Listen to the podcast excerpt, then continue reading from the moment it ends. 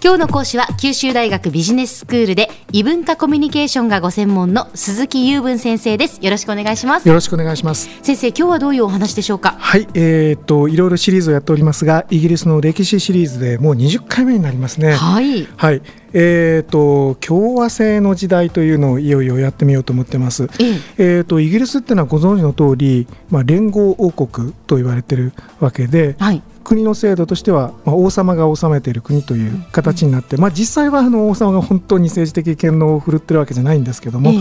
えーとまあ、今は王国ですからじゃあずっと昔から王国だったのかといえば一時その王様を廃した時代があったわけですね。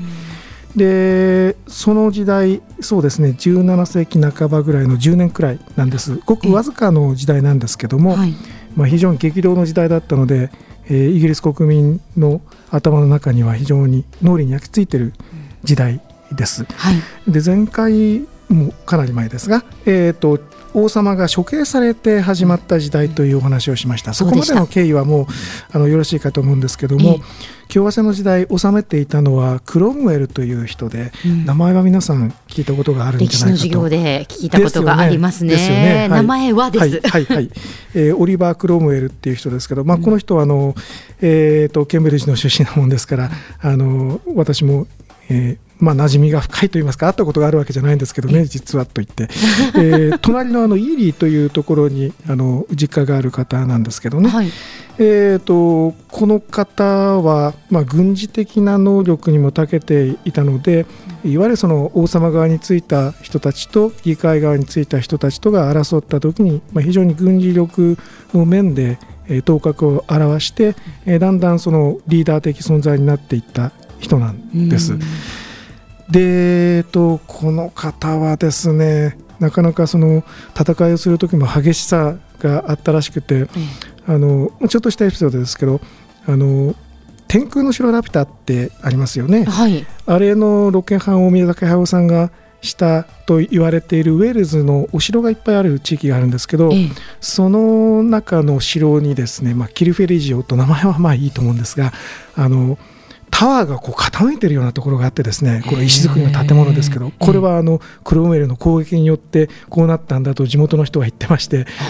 本当かどうか確かめてませんけどね、もしかしたらそういうそういうふうに思えるくらいすごかったという意味かもしれないんだけども、まあ、そんなことでも有名なくらい非常にあの戦闘が激烈だったようですね。でこの方は五国教という名前、まあ、英語ではロードプロクターとか言うんですけども、えーと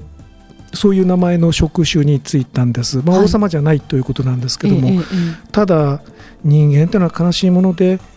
自分が一国事情の主となってくるとまあ次第に横暴になっていくんですね。不思議です。あの謙虚な人があまりその国のトップについた試しがないですね。世の東西を問わずですね、はい、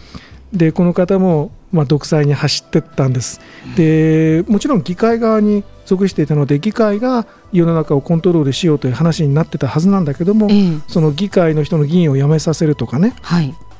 あるいはその、えー、貴族院なんていうのは当然その王様辞め辞めるわけですから貴族の方の議会もだめと。えーはい。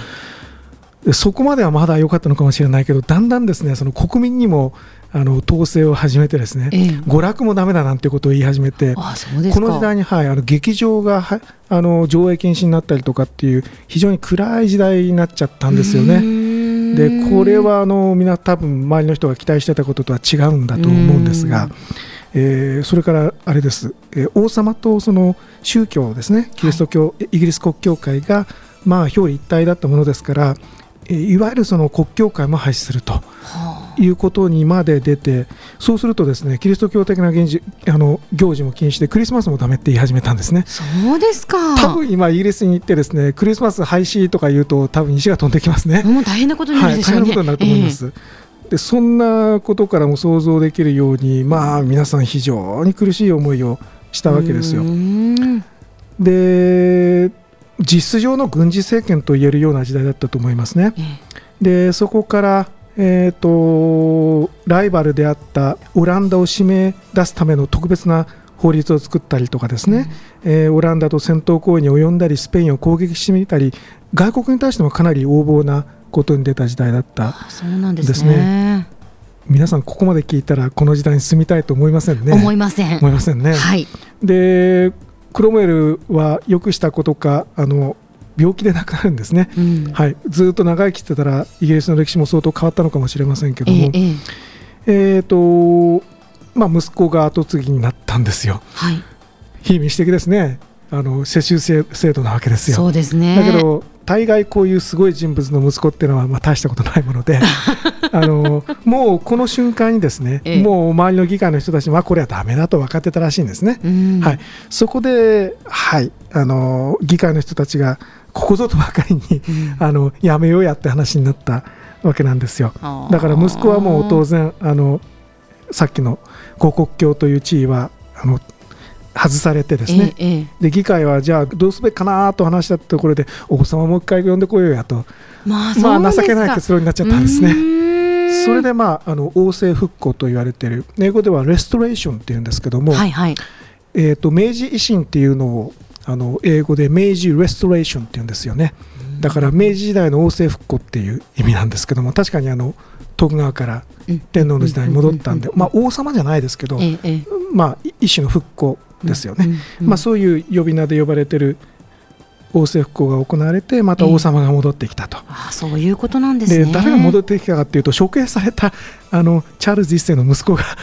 王様になるんですね。まあそうですか。あのこういうのなんて言うんでしょうね泰山明堂してネズミマイナス 1, 匹一匹みたいな感じですね あの一体このバタバタは何だった何んだという形いうね。ですねえそれで、まあ、次回からはその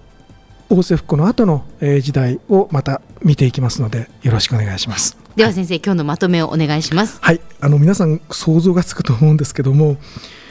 形だけ共和制をしたところでも独裁者が独裁を始めたら意味がないんだよとうんいうことをこの時代はよく表していると。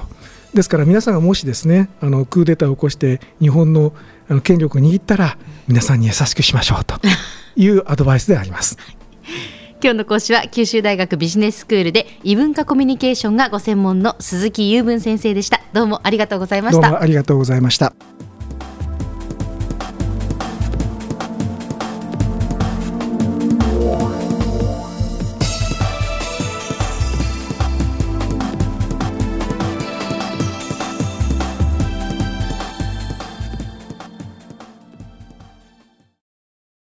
ゾクゾクグイグイメラメラつながる。ゾワゾワ。ハラハラ。メキメキ。つながる。ズキズキ。モワモワほかほかつながる。キリキリ。ザワザワキュンキュン。ガンガン。ワクワク。うずうず。ドキドキ。ルンルン。バクバク。九州人のいろんな気持ちつなげます。九州から輝こう。キラキラつながる。キューティーネット